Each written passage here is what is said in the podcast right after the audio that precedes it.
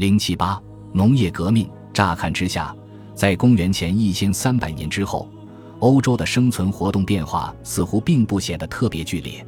在有着优质资源的所有温带地区，混合农业似乎一直是主要的生存模式。直到现在为止，已经有几千年的历史了。在这一时期之前和之后，多种动植物食品被开发利用，几乎没有迹象表明发生了任何明显的革命。然而，非常重要的变化是存在的。尽管其中一些是微妙的，就农作物种植而言，各种小麦和大麦是迄今为止最受欢迎的。一些豆科植物也很流行，特别是小扁豆、豌豆，以及首次大规模亮相的蚕豆或凯尔特豆。但这远非全部。在欧洲大陆，我们看到薯类经常出现在粮食作物中，而西北欧和英国则保存着关于黑麦的最早证据。另一类新开发的作物是广泛而经常使用的含油植物，如亚麻、罂粟和亚麻籽。再结合凯尔特豆，总体印象是在公元前一千三百年左右，人们的种植偏好发生了明显转变。这并不是说基本主食发生了改变，它们没有变化，但得到了比以往更广泛的辅助作物作为补充。导致这种显著变化的原因是什么？我们并不确定。但有一些突出的特征。薯作为一种作物，由于其从播种到成熟的生长时间很短，并且能够抵御恶劣的气候条件，特别是干旱，因此值得注意。它在欧洲的许多史学和民族志中都有记载。从罗马时代开始，它就成为最受贫穷阶层欢迎的谷类作物，不仅用来制作无酵面包，还用于发酵酒类和粥。它出现在青铜时代晚期的马其顿、青铜时代中期的意大利北部，以及铁器时代早期的中欧和北欧，似乎证明了人们的一种早期兴趣。这种兴趣在中世纪早期已成为维持生命的主要部分。这种情况与提及的其他植物相似。凯尔特豆类既多产又易于生长，是土壤中的固氮剂，在各种气候条件下，包括凉爽、潮湿的环境。它都能够成熟，油料植物或许麻烦些，但它们的高蛋白含量使其具有很高的营养价值，而且它们本身也很美味。匈牙利奥格泰莱克铁器时代早期的遗址出土了一条上面撒有荠菜籽的面包。有关动物开发利用的变化没那么迅速和明显，但变化依然存在。人们常常忘记。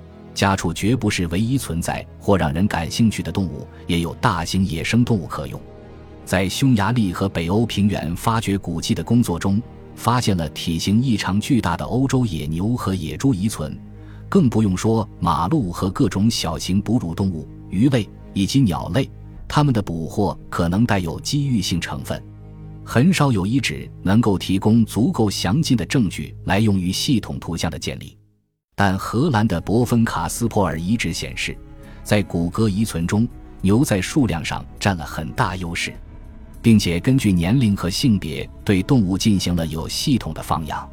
拿地中海沿岸的其他地方来说，一些遗址可能专门用于饲养绵羊或山羊，而猪往往是温带地区数量最多的动物，譬如在波兰的哈尔施塔特时期。当然，马也是存在的。尽管从来没有作为主要的食物来源，它们作为易用牲畜和用于驾乘的用途，自公元前两千年前就开始受到重视。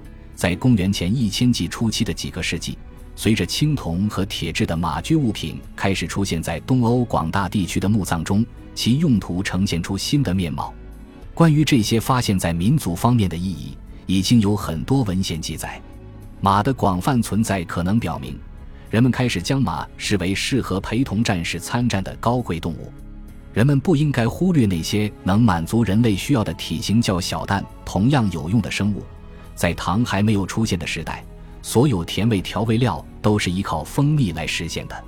令人惊讶的是，有关这种极为有用的物质幸存的证据非常之少。但来自柏林遗址的一个被解读为蜂巢的物体，或许表明了确实曾经存在过这种东西。我们可以再现用途更少的细菌制剂，如酸奶。在许多社会中，它将牛奶变成了一种较为固态且更令人愉悦的食物，而且它们无疑也是存在的。